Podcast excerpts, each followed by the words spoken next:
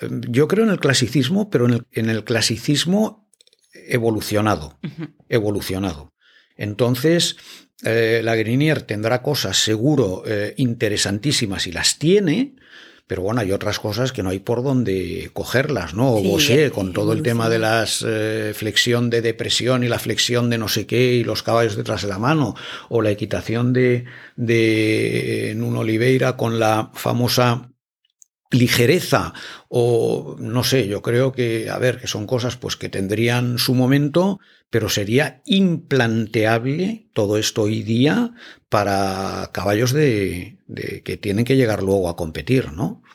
Entonces, no sé, yo, por ejemplo, una equitación que a mí me encanta y que está basada históricamente en estos mismos eh, jinetes que tú decías, ¿no? La, la, Grenier o, o Bosé o todos estos, eh, es la escuela de Viena que se supone que son los que han recogido esta tradición.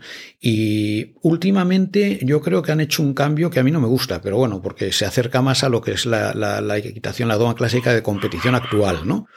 Pero durante muchos años han tenido una forma de, equitación que a mí me, vamos, me impresionaba muchísimo, ¿no? Por mm. la pureza, el asiento de la gente, la forma en la que trabajaban el, todo ese aspecto, ¿no? El asiento, el contacto, el tipo de contacto que llevaban los caballos.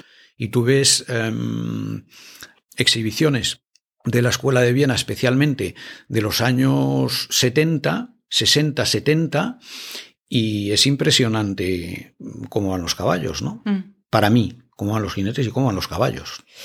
Sí, es un poco eso porque es casi subjetivo al final la duma clásica porque, bueno, hay, no, por ejemplo, los jueces tienen que seguir eh, unas líneas, ¿no? Para poder puntuar a... Sí, pero la siguen.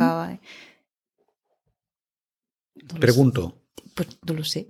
Claro, Tengo pendiente de entrevistar a, un juez. Pero luego, a ver, em, eh, quiero decir, eh, que hay buenas intenciones, sí, que hay un handbook también, eh, pero ¿realmente se lleva a cabo en la forma de juzgar lo que está escrito incluso en los reglamentos?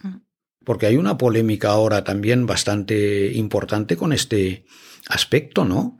Es decir, porque sí hay unos reglamentos, hay un handbook, hay toda una serie de cosas, de referencias sobre las que basarnos para emitir un juicio sobre lo que vemos, pero luego está la aplicación de ese juicio sobre lo que vemos, que mm, en muchas ocasiones no se ajusta en absoluto a, a, esos, ¿no? A esos textos. Eh, no sé.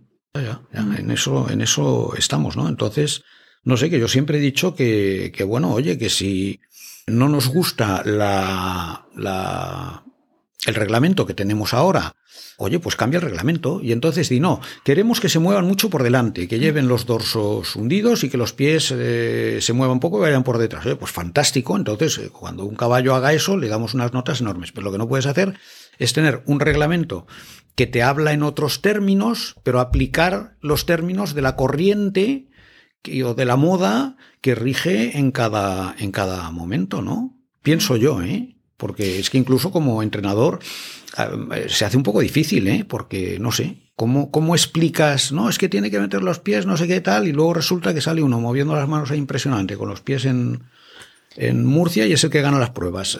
¿Cómo, cómo, cómo lo explicas esto? ¿no? Es un poco complicado. ¿eh? Sí, al final perjudicia también la salud del, del caballo. Hemos hablado en el podcast con muchos veterinarios, quiroprácticos Y, todos los dicen que en, a largo tiempo. sí, todo el mundo lo dice, pero es lo que se lleva, es lo que se hace y es lo que hay hoy por hoy en, en una gran mayoría. Luego, mm. ojo, hay excepciones, ¿eh? porque hay gente por ahí montando impresionante con unos caballos que además de ser expresivos, además van correctos que es increíble, pero hay un porcentaje bastante elevado de caballos que sí van expresivos, pero no van correctos para nada, y les dan unos chorros de puntos que, que, es impresionante, vamos. Mm. Pues no sé. Yo, mira, ahora, por ejemplo, hay un entrenador que está eh, muy de moda, que es eh, Hausberger, Andreas Hausberger, que es de la escuela de Viena. Entonces, claro, la formación suya y hay que ver cómo van los alumnos de este, de este señor, ¿no? ¿Eh? De Jessica Fombredo, el hermano, tal, no sé, hay que ver cómo van Y bueno, pues habrá cosas un poco mejores, un poco peores, pero en general, caramba, los caballos funcionando impresionante. ¿eh?